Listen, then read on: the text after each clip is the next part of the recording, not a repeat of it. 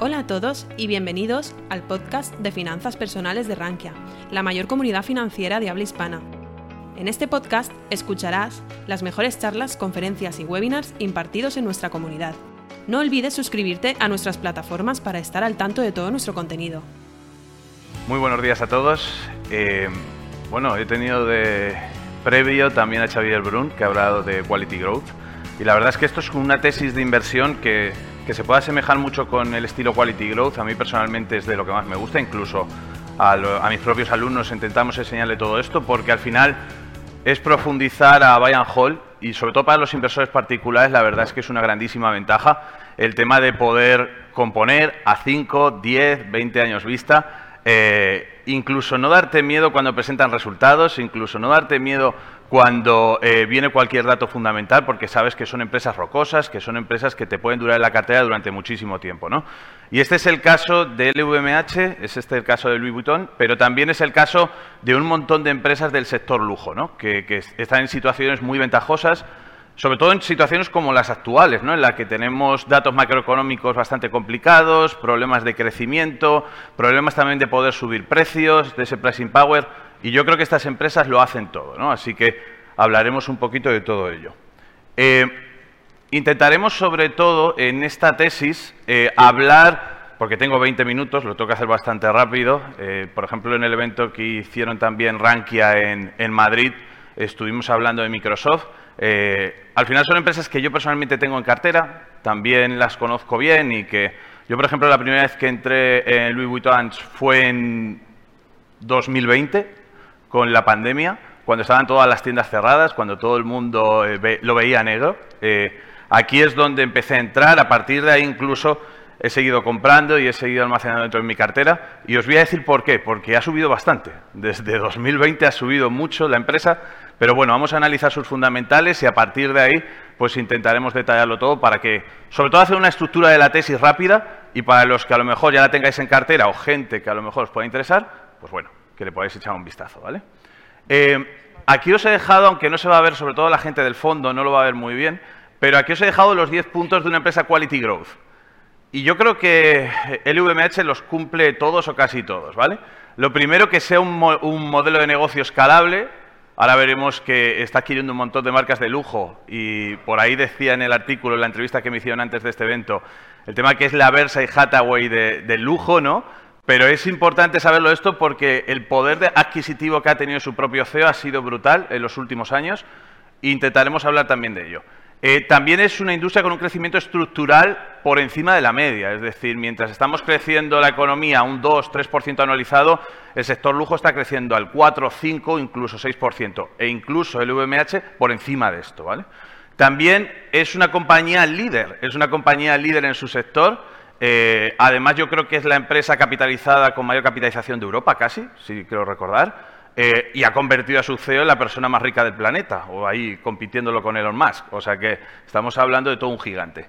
Eh, también una ventaja competitiva sostenible. Al final, el efecto lujo, estábamos hablando antes entre bambalinas del tema generacional, ¿no? de que hay muchas personas que les da miedo el tema de invertir en lujo porque eso es de las generaciones más viejas, de las generaciones que no eh, son estos millennials, centennials, pues es todo lo contrario. Si vosotros os ponéis a escuchar ahora canciones de reggaetón, de trap, de, todo lo que vosotros queráis que esté de actualidad, vais a encontrar siempre las letras de las canciones mucho fleseo, ¿no? muchas eh, palabras relacionadas o muchas marcas relacionadas con el conglomerado del VMH. ¿vale? Eh, también que tiene un fuerte crecimiento orgánico. Ahora veremos la potencia que tiene la propia China y el propio Asia en todo esto y también los riesgos que puede conllevar todo ello para la tesis.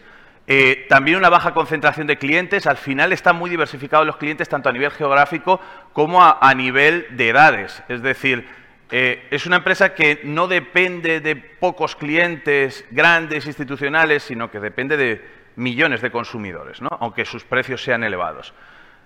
El tema de la baja intensidad de capital, estaríamos en un rango medio, pero es una empresa que tiene altos retornos sobre el capital invertido. Es decir, son empresas que son muy rentables y que todo lo que inviertes normalmente a nivel orgánico también es muy rentable para la propia empresa. Un balance sólido, además son empresas que están poco endeudadas y que tienen no sé si grandísimas posiciones de caja, pero que no tienen problemas a la hora de pagar su deuda. incluso yo me acuerdo que en la pandemia en muchas empresas europeas estaban pidiéndoles líneas de crédito a los gobiernos de turno para poder, me acuerdo de Adidas, por ejemplo, en su momento, y sin embargo el VMH lo rechazó. El VMH se lo ofreció el propio Macron y lo rechazó porque tenían tal balance, tenían tal eh, fortaleza y eran tan antifrágiles que, se lo pudieron permitir y todo. ¿no? Eh, cuentas transparentes y sobre todo una excelente gestión y gobierno corporativo. Bueno, yo creo, para mí a nivel personal, puede tener el mejor CEO, uno de los mejores CEOs del mundo, y yo creo que de los mejores CEOs de Europa. Así que ahora hablaremos de ello, porque además una de las cosas que me llama muchísimo la atención es que está comprando a mansalva. Es decir, es que está comprando muchísimas acciones en estos momentos cuando estamos hablando. Lo he visto esta semana y la semana anterior. Lleva ya al, nivel de cotización al que está cotizando ahora mismo el VMH, que creo que estará en 800, 830 euros, ha comprado más de 400 millones de su propio dinero. O sea que eh, hay skin in the game, ¿no? Que aquí eh, el equipo directivo algo está viendo, incluso habiendo subido como ha subido tanto la propia empresa, ¿no? Eh, al final, aquí os he dejado, aunque no se va a ver muy bien al fondo, pero aquí os he dejado algunas de las compras, ¿no? Compra de 20 millones en 20 millones este señor.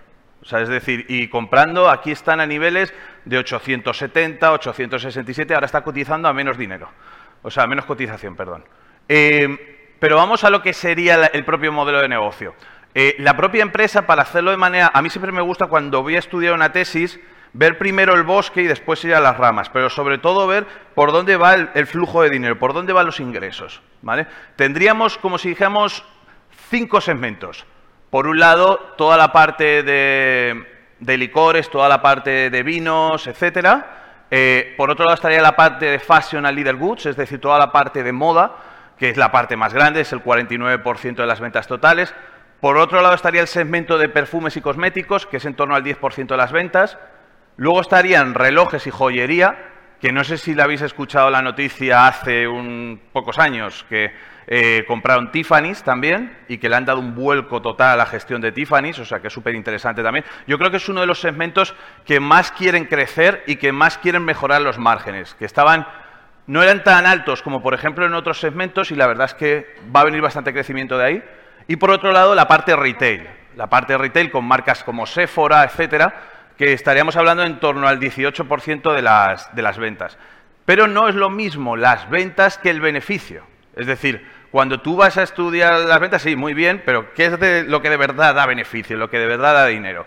Y claramente lo que de verdad da dinero es la parte, sobre todo de eh, los márgenes operativos más grandes, son los de la parte de vinos, licores, etcétera, y sobre todo la parte de fashion y todavía está mejorando lo que es el margen operativo de lo que sería la parte de eh, joyería y, relojes, y luego está la parte retail, que es la, que menos beneficios tiene, pero es normal también, ¿no? porque es, son sectores que normalmente tienen menor margen. Pero aún así está mejorando todos los márgenes. Una de las cosas que sí que me llamó mucho la atención es que no solo crecen ventas, sino que también mejora márgenes. Por tanto, tienes dos efectos positivos. Por un lado, el crecimiento propio orgánico y por otro lado también el crecimiento de los propios beneficios que se adquieren con cada euro o dólar que ingresa la propia empresa. Eh, ¿Cuál es el modelo de negocio? ¿De dónde gana dinero esta empresa? Bueno, es bastante evidente, pero aún así vamos a resumirlo.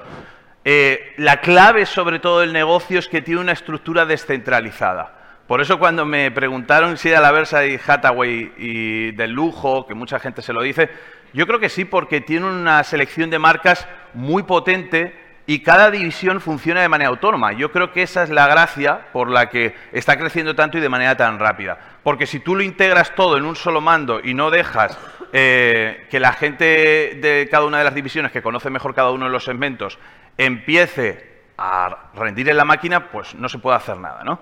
Eh, sobre todo también uno de los procesos es que integra verticalmente. Integración vertical es que todo el proceso productivo lo va acaparando y si le falta alguna de las piezas, va y la integra y la compra. ¿no? Eso hace que también pueda reducir costes y que por lo tanto pueda ¿qué? aumentar beneficios. Por eso estábamos hablando del tema del aumento del margen operativo. Y además de estar diversificada a nivel de producto, o de lo que sería parte de segmentos, también está diversificada a nivel de qué? Geográfico. Estaríamos hablando, no, solo depende de China, no. Vende en todo el mundo. Vende mucho Europa, en Estados Unidos, eh, eh, en todo el mundo, ¿vale? Ahora veremos también. Aquí, por ejemplo, tenemos por región y estaríamos hablando que el 16% de las ventas es en, eh, fuera de Francia, en toda Europa, 27% en Estados Unidos, 7% en Japón, 30% en Asia, sobre todo muy dependiente de China, y otros mercados en torno a un 12%. O sea que estamos hablando de una empresa diversificada a nivel mundial. Como os he dicho, ¿cuál es el mercado objetivo? Que a mí es lo que me interesa. Para que sea un modelo escalable tenemos que ver hasta qué nivel puede alcanzar nuevos ingresos o nuevos beneficios. Pues estaríamos hablando de un crecimiento potencial de todo el sector lujo aproximadamente, según estudios eh, de Research Market, hasta 2026 en torno a un crecimiento del 5%. Pero la empresa es líder, por lo tanto estaríamos hablando de que incluso podríamos irnos a 7, 8, incluso doble dígito, 10%. Em, esto está muy por encima de la media de la economía. La media de la economía estaríamos hablando de apenas el 3%. Por lo tanto, entonces que ya tienes vientos de cola de por sí por invertir en el propio sector. Y yo creo que hasta los inversores lo saben, porque tratan muy bien a este sector, además de porque es muy antifrágil. ¿no? Em, luego ya es debatible si llegarán a los objetivos o no.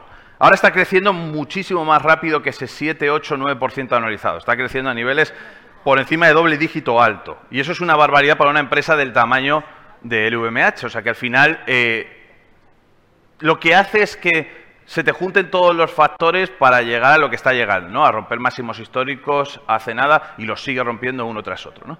Em, ¿Cuál es su foso? Porque al final, si nosotros vamos a invertir en una empresa a largo plazo, lo que queremos es que tenga una gran ventaja competitiva que pueda proteger de la competencia y que pueda proteger esos beneficios y ese crecimiento en el futuro. Yo creo que los grandes fosos que tiene la propia empresa es, por un lado, que tiene ciclos largos de producto y colecciones de alto legado, es decir, sus marcas las explota muy, muy, muy bien en comparación a la competencia. Tiene una diversificación de marcas a nivel de muchos sectores, eso hace que también sea muy antifrágil. Si le va mal a uno, luego defiende todo el conglomerado otro. Eh, también un control de la distribución muy grande y sobre todo un suministro controlado a través de pricing power. ¿Qué es esto del pricing power? Yo creo que es la quinta esencia de la empresa, es decir, que tú puedas subir el precio más rápido que la inflación. Es decir, que a ti no te preocupe lo que pase a nivel macroeconómico, porque tú vas a tener demanda suficiente para poder subirles el precio. Si hay una inflación del 10, subirlo al 12, subirlo al 14, subirlo porque incluso la gente se toma también los propios productos de la marca como inversiones. Yo estoy viendo a mucha gente que está comprando que si bolsos, que si ropa de todo, de todo tipo, como inversión para luego, lo que le está pasando también a Nike, a Nike con el tema de las zapatillas, de las Air Jordan y todo eso, ¿no? Pues aquí es a mayor escala, hacen colaboraciones con otras marcas, etcétera, etcétera.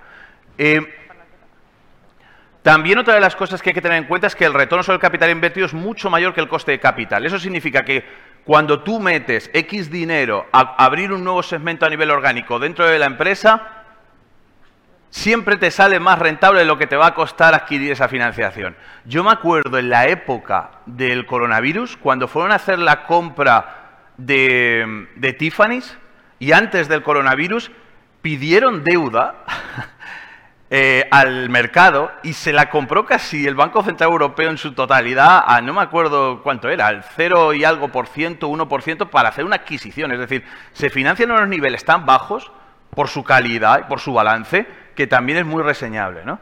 Em, y el tema de los riesgos, que mucha gente, lo primero que nos viene a la cabeza, el mayor riesgo que puede ser, la piratería, ¿no? Dices, bueno, si es que me voy ahora mismo, no sé, me voy a las ramblas y están por ahí la gente vendiéndote piratas y, cogen los, con el lazo y se llevan la bolsa por el lado para otro y todos son marcas del VMH.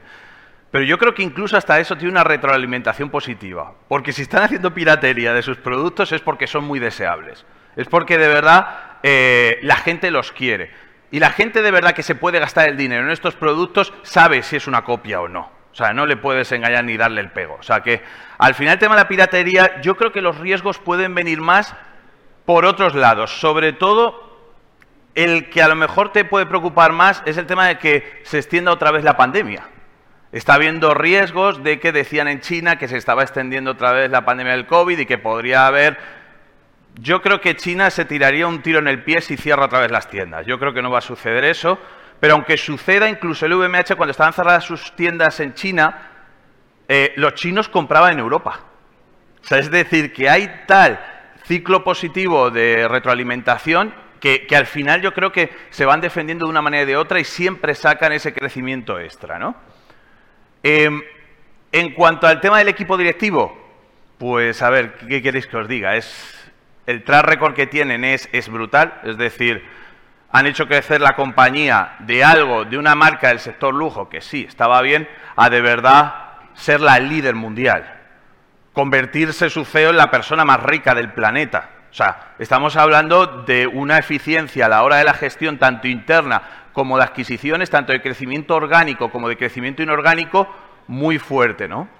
Eh, este señor, que es Bernard Arnault, eh, es su CEO actualmente. Uno de los problemas por los que muchos inversores a largo plazo en el, VMH piensan que puede haber ciertas tensiones en el futuro es por el tema de luego la gerencia, porque este hombre ya está mayor y tiene a muchos de sus hijos colocados en diferentes partes y segmentos de la empresa.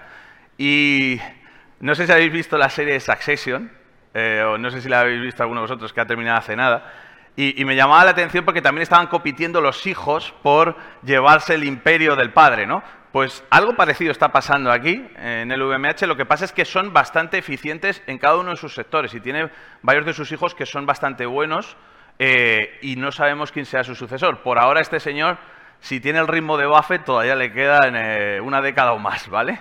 Pero bueno, el ritmo de Buffett es complicado seguirlo. Eh, en cuanto al tema de la competencia, pues actualmente tiene, estos son todas las marcas ¿eh? que ha ido comprando, son marcas muy reconocidas, algunas de ellas, y actualmente tiene el 25% de todo, de lo que sería todo el sector lujo, acapara el 25% de cuota de mercado.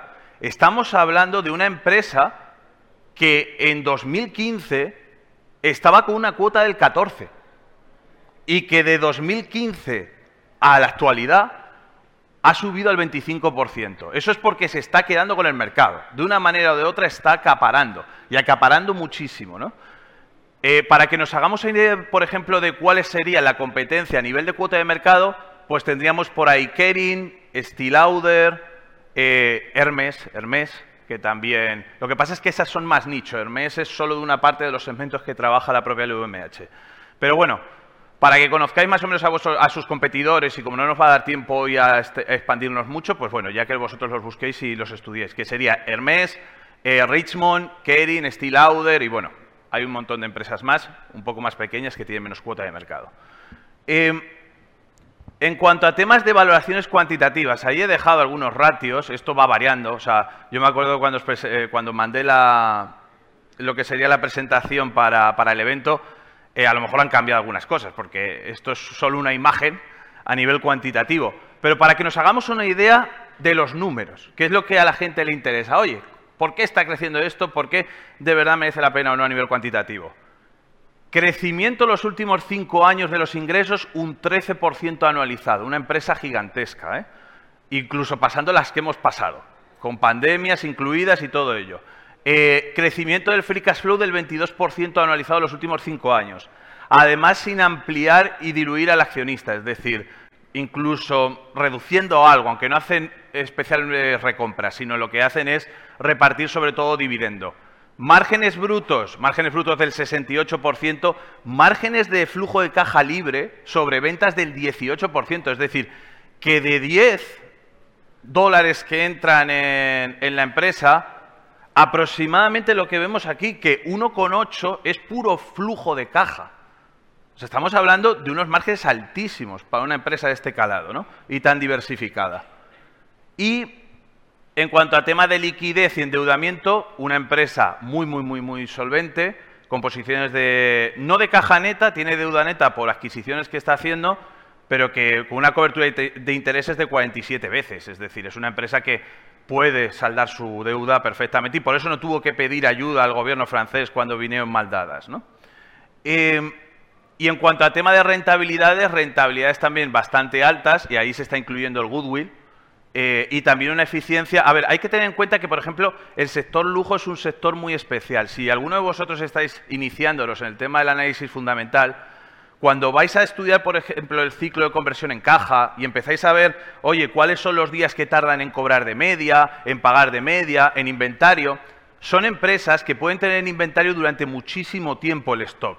Pero eso no significa que esté devaluado, es que el sector funciona así. Tienes que estar, no es como por ejemplo Amazon, que hay una rotación continua de, y el ciclo de conversión en caja es altísimo también. Aquí es algo diferente, pero bueno, también porque son menos perecederos todo lo que serían sus propios productos.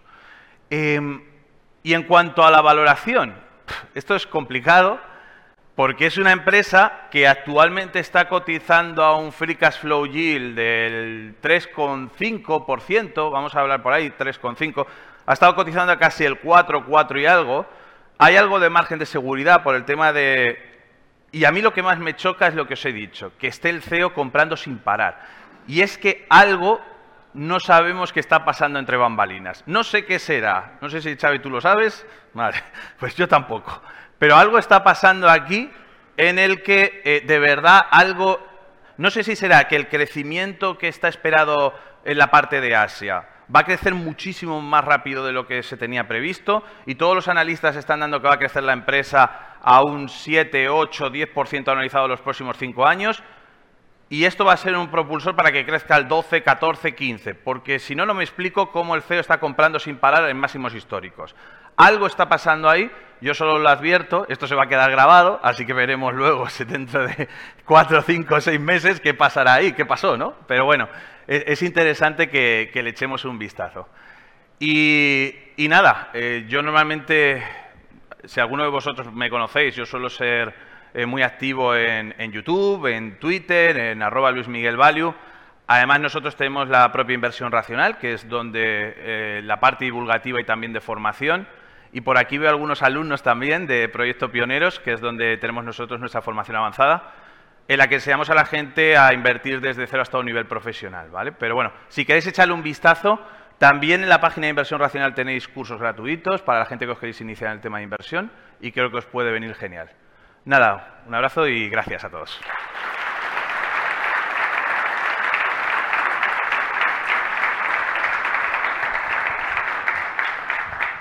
Eh, gracias, Luismi. No sé si tenéis alguna pregunta. ¿He llegado a tiempo? Sí, por allí.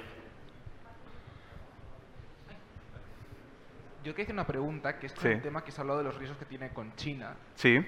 En general, yo veo que estamos en una situación mundial en la que se está como separando el mundo por dos bloques, con todo el tema de Rusia como un bloque que es el ruso-chino y otro bloque que es el occidental. Sí. Y esta empresa veo que está muy enfocada a estar como una combinación de los dos mundos. Entonces, mm. esta separación por bloques, ¿cómo puede afectar una empresa como esta? ¿Sabes qué pasa? Que a diferencia, por ejemplo, de otra empresa europea, que es ASML, que es súper conocida también, y le están presionando para que no venda eh, ciertas máquinas a ese bando, porque es una lucha geoestratégica, sobre todo por el dominio de la innovación tecnológica y tal, eh, y una pieza clave es ASML, yo creo que en el sector lujo, a nivel estratégico, geopolítico, no, no hay riesgo. Que compren más o menos bolsos, más o menos ropa en un lado que en otro, yo creo que las presiones no son tales. E incluso yo creo que la propia demanda, me he dado cuenta de estar tantos años invertido en la empresa, que la propia demanda rota. Es decir, si China estaba cerrada, los chinos que podían viajar o japoneses que a lo mejor podían viajar a Europa compraban también aquí, o sea que al final, y luego está la parte online, que no hemos hablado en la tesis, pero la parte online se ha manejado muy, muy, muy, muy bien.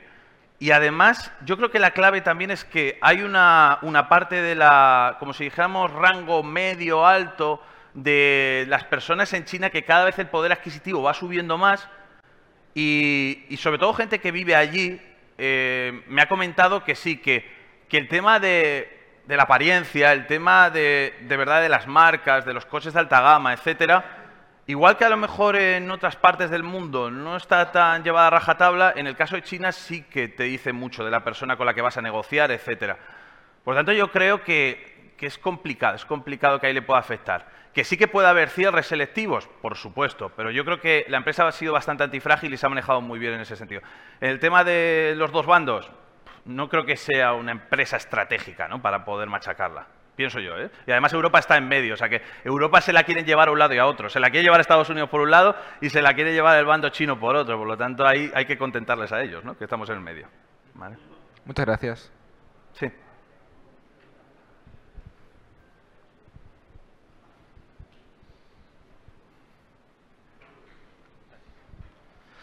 Era saber si conocía la incidencia que tiene esta empresa en India, en el mercado indio. ¿Qué incidencia? O sea, la, no es la incidencia, sino la... Si tiene mucho mercado ahora mismo allí o si es un mercado al que puede entrar.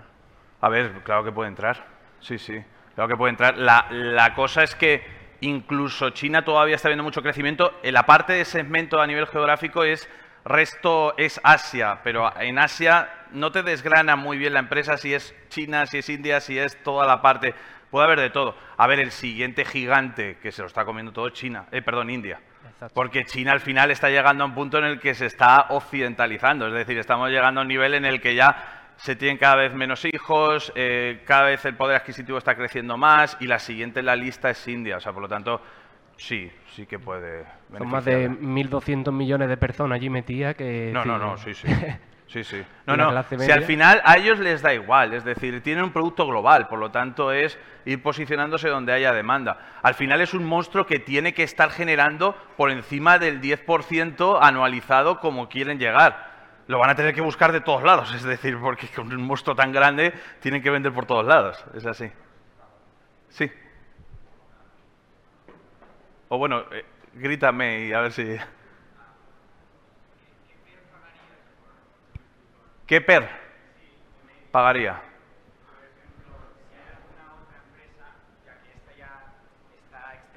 asentada, ¿no? Digamos, Sí. que, pueda, que puedas ver que a lo mejor a futuro se convierta en un próximo Louis Vuitton. Pues mira, en el sector hay rangos de todo tipo. Está, por ejemplo, Hermes, que está a 50 veces beneficios. Luego está Kering, que estará, no me acuerdo de memoria, pero que puede estar a 15 o a lo mejor me equivoco, ¿eh? pero 15, 16, 17 con las caídas. Y luego está el VMH que está a 25, 26, 30 veces en Ahora- rango. Ahora 29, creo. A 29, ¿no? Claro, eh, el problema es que estas empresas cuando tienes que aprovechar es cuando hay miedo, por algo. Normalmente si son empresas de tantísima calidad, solo son miedos generalizados. No te la van a hacer caer por sus resultados a nivel de fundamental, sino porque haya un miedo a otra pandemia, porque haya elecciones de no sé qué, porque haya un riesgo geopolítico y cae todo el sector en sí. Y ahí es cuando tienes que aprovechar para entrar con decisión, porque son empresas que de verdad son muy antifrágiles y con marcas muy reconocidas a largo plazo. Un buen rango es a 25 veces normalmente. Una empresa de lujo y diversificada en tantos sectores suele ser 25 veces, pero 25 veces free cash flow, con un free cash flow yield del 4%. Más o menos está ahí. Pero ¿cuántas veces la vas a encontrar ahí? Pues si sigue haciendo las cosas bien, pocas. Pero bueno, ese sería más o menos el rango. O sea, ha- estado más cara. O sea, yo lo veo aquí también en el gráfico del PER. O sea, realmente Sí, sí. eh, ahora no es... 25 es lo más barata que he estado en, en muchos años, con lo cual... Mm. sí. Pero ha habido, ha habido, ha habido situaciones para poder comprar ahora mismo. A 29 veces el CEO está comprando 400 millones de euros. Pues ya lo sabrá él mejor que yo, ¿vale? ¿Alguna más? Pues nada, gracias a todos. Si te ha gustado nuestro podcast, te invitamos a que nos lo cuentes en los comentarios. Además, no olvides suscribirte a través de tu plataforma favorita o el blog Rankia Podcast para estar al día de todas las novedades.